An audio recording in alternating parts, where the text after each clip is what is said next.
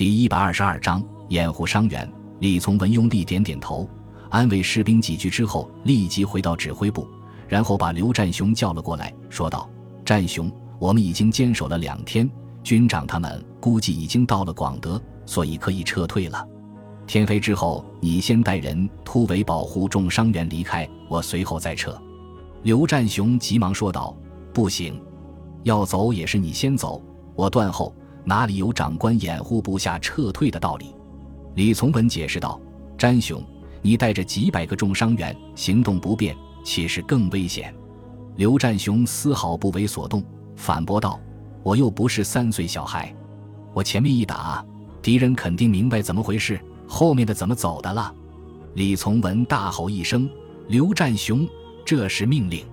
你眼里要是还有我这个师长，就接受命令。”保护重伤员离开，刘占雄毫不示弱地说道：“就是军长在这里，也会支持我这样做的。这样的命令，我拒绝接受。”李从文气地指着刘占雄的鼻子骂道：“你小子想造反呐！再不接受命令，我就撤你的职！”刘占雄笑着说道：“师长，弟兄们都支持我的做法，换别人当团长也是一样。”李从文见刘占雄软硬不吃，无奈地说道。战雄，你不要逼我！你要是再不接受命令，我就自杀在这里。说着，掏出手枪，对准自己的太阳穴。刘占雄看着自己的老长官，饱含深情地说道：“师长，你这是何苦呢？我从广东参加十九路军起，就一直是你的部下，转战南北已经有十好几年了，一直把你当做自己的父亲兄长一样。”可是现在你却要我独自逃生，我怎么做得出来？李从文的眼睛里也闪动着泪花。战雄，我本来是想率领弟兄们在这里和日军决一死战，打死一个赚一个。可是今天看到身负重伤的弟兄们无助地躺在那里等死，心里实在不是滋味。日军的残暴，我们都是领教过的，连普通老百姓都不放过，何况十九路军的战士？如果他们在战场上被敌人杀死，可能还好过一点，就怕被日军抓住之后再受尽折磨。刘占雄擦掉眼角的泪花，说道：“师长，你不用说了，我听你的，一定会把伤员们送出去。不过你一定要坚持住，我还会杀回来的。即使不能把师长救出去，也要和师长死在一起。这是我的唯一要求，请师长一定要答应我。”李从文急忙说道：“好，我答应你。”由于距离松井石根限定的最后期限越来越近，日军前线指挥官只得再次改变战术，把轮番攻击改为集团冲锋。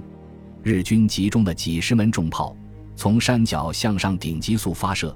前一颗炮弹刚刚爆炸，后一颗就落了下来，在早已经被炮弹轰炸的坑洼不平的山坡上，接连升起旋风般的烟柱。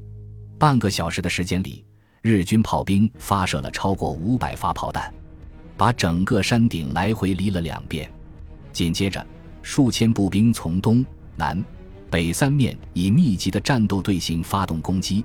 土黄色的人群在如同海浪般的奔腾、扩散开去，在东倒西歪的铁丝网前面澎湃激荡、汹涌冲击。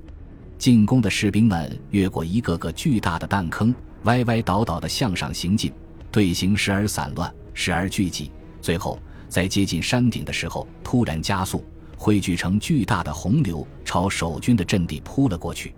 这时候，硝烟弥漫的山顶突然冒出无数人影，从岩石的缝隙，从烧焦的树根后面，从弹坑里面射出急促而密集的弹雨，中间偶尔夹杂着迫击炮弹的爆炸声。炮弹爆炸所产生的烟雾笼罩在进攻者的头顶。单片刺耳的尖叫着，犹如倾盆大雨迎面泼在进攻者的身上，而紧贴着地面的机枪火力无情地扫射着，阻止任何人靠近山顶。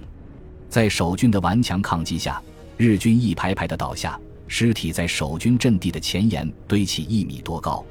在指挥官声嘶力竭的叫喊声中，日军士兵卧倒在尸体的后面和守军对射，在他们的身后，更多的士兵在向上推进。守军果断地采用手榴弹攻击，圆柱状的铁疙瘩如同夏天的冰雹一样从天而降，准确地落在尸体的后面，飞溅起阵阵血雨。日军在连续不断的手榴弹攻击下，终于支持不住，士兵们像蚂蚁一样在石堆和山石间爬行，把头埋在爆炸掀起的尘土里面，蠕动着身体向后退。有些人跳起来，在山坡上飞速狂奔，却被机枪子弹打得飞了出去，落在增援者的行列里面。手榴弹攻击结束之后，守军呐喊着冲出阵地，手中的武器喷射着致命的火焰，收割着敌人的生命。日军的后续部队还没有来得及投入战斗，就被溃退的士兵冲散了队形，然后在密集的弹雨下溃散回去。这时候，天色开始转暗。一弯新月已经早早地浮现在西天的云头，似乎迫不及待地想取得太阳的工作。在天空运转了一天的太阳疲态尽露，半死不活地挂在西方的地平线上，发出一点点猩红色的光，再也散发不出任何热力。刘占雄在山石和树桩的缝隙中间缓慢地向前爬行，在他的身后是整整一个营的突击队员，在突击队的背后。两百多名士兵背着重伤员在艰难地向前移动，突击队员们把自己的身体紧紧地贴在地面上，以最小的幅度移动着身体，身体像蛇一样的蠕动着，在身后留下一道道长长的痕迹。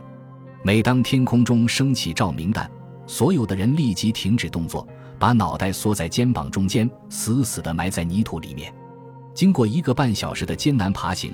突击队终于悄无声息地来到敌人的阵地前沿，这里距离战壕只有不到四十米的距离，连日军哨兵拉动枪栓的声音都清晰可见。突击队用一百多颗手榴弹拉开了进攻的序幕，趁着硝烟和夜色的掩护，战士们飞身而起，跳入日军的战壕，然后分成三路向两翼和纵深突破。负责防守这里的是第一百零一师团的一个步兵大队。由于在淞沪会战中被十九路军重创过，补充了大量的新兵，所以警惕性不高。再加上指挥官们认为中国军队最可能的突围方向是东南，这里的工事也构筑的不够坚固，给突击队以可乘之机。短短十几分钟的时间，突击队就成功突破了第一道防线，在两翼建立火力点，掩护重伤员迅速通过。这时候。日军已经从最初的慌乱中恢复过来，向纵深突破的部队被敌人的机枪火力死死地压制在阵地前沿，再也无法移动一步。而左右两翼的日军也开始疯狂进攻，要把缺口堵住。就在这千钧一发的时刻，李从文集中了手头所有的迫击炮，把最后的炮弹全部打了过来，硬是在日军的阵地上打出一条百米宽的通道。突击队利用这个难得的机会再次冲锋，经过十分钟的战斗，终于突破了日军的重围。然而，出发时的五百名战士剩下的不足百名，连护送伤员的战士也倒下六七十个。刘占雄回身望去，只见自己的阵地已经被火光完全淹没，爆炸声和喊杀声响彻云霄。他心里默念着：“师长一定要坚持住，我很快就会回来的。”然后大声命令道：“向广德方向全速前进！”